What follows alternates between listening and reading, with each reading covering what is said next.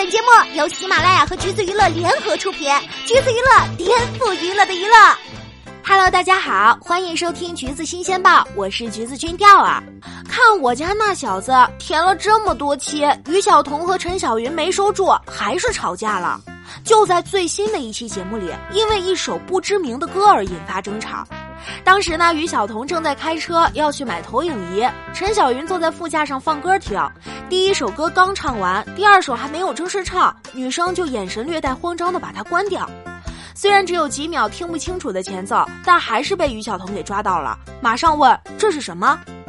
小云眼神闪躲，假装淡定的说：“这是手机以前的歌，我多久都不听了。”于晓彤一直追问这是什么，陈小云则一直回答是之前的歌单。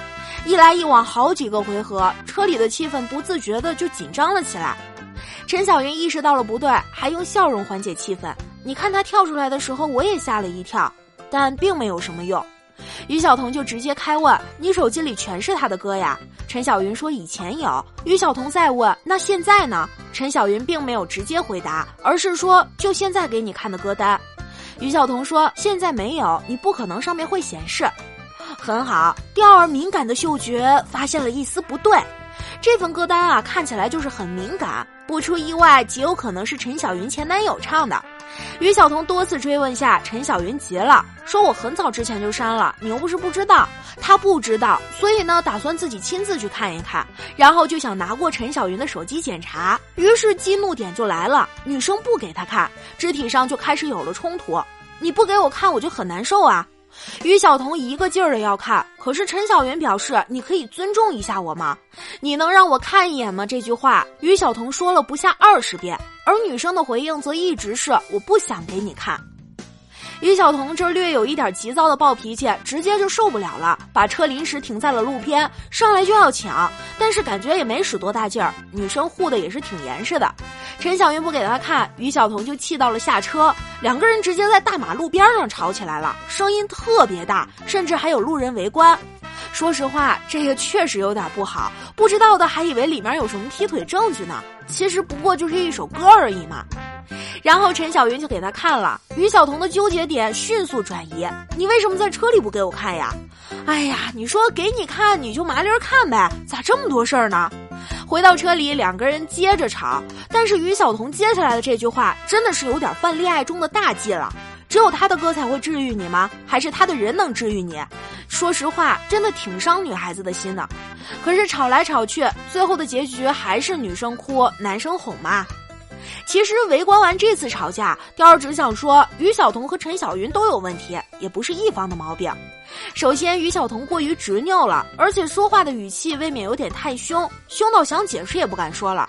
还有，即便是听前男友的歌又怎么了？又不是做了什么背叛你的事儿。当然啦，他的点可能并不在于你是不是听了前男友的歌，而是觉得对方并没有完全的坦诚，明明听了还说没听。陈小云呢，全程都很温柔，但是不应该遮遮掩掩，就大方点承认，别骗他。毕竟相处这么久，也知道于晓彤的性格了。你越不给他看，他就越觉得你隐瞒了什么。当然，还有一点，女生意识到自己做错之后道了歉，男生是不是也要为自己的态度说句对不起呢？在这一点上，于晓彤还没有做到。也就我一直在操心吵架的事儿，但其实网友们啊都不 care，他们比较想知道的是那位男歌手到底是谁。后来还发展到了全网搜查，好奇死了。陈小云歌单里是谁，甚至都登上了热搜。网友们凌晨三点不睡觉，还发布了寻人启事。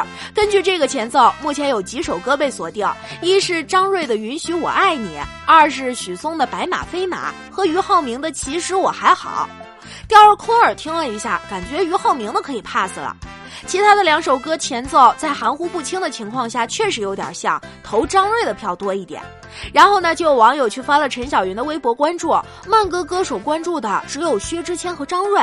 薛之谦啊是一点联系都没有，而且于晓彤也没必要去吃一个有家庭的人的醋啊，所以大家就把目光锁定在了张睿的身上。关于他和陈小云的联系，唯一的就是同学，都是中戏零六表演本科班的。张睿因为出演新版《还珠格格》里的五阿哥被大家熟知，都以为他是演员，其实也是歌手，出了二十多首歌了。他和于晓彤还一起演过《新红楼梦》。其他的真的是一点联系都没有了。还有一种说法说放的是陈小云自己的歌《青春记》，于晓彤不是因为放的歌而吵架，而是看到歌单里别的歌了，于是就把锅甩给节目组炒作。但是于晓彤也哼出来了呀，不应该是听到了前奏了吗？这就有点迷惑了，这个人到底是谁呢？瓜吃不到的感觉真的是好难受，就跟于晓彤看不到手机一样难受。行了，这样猜也没啥意思，不如我们一起做一个测试题吧。如果你的另一半在听前任翻唱的歌，你会怎么办呢？各位听众老爷们，在评论区留下你的答案吧。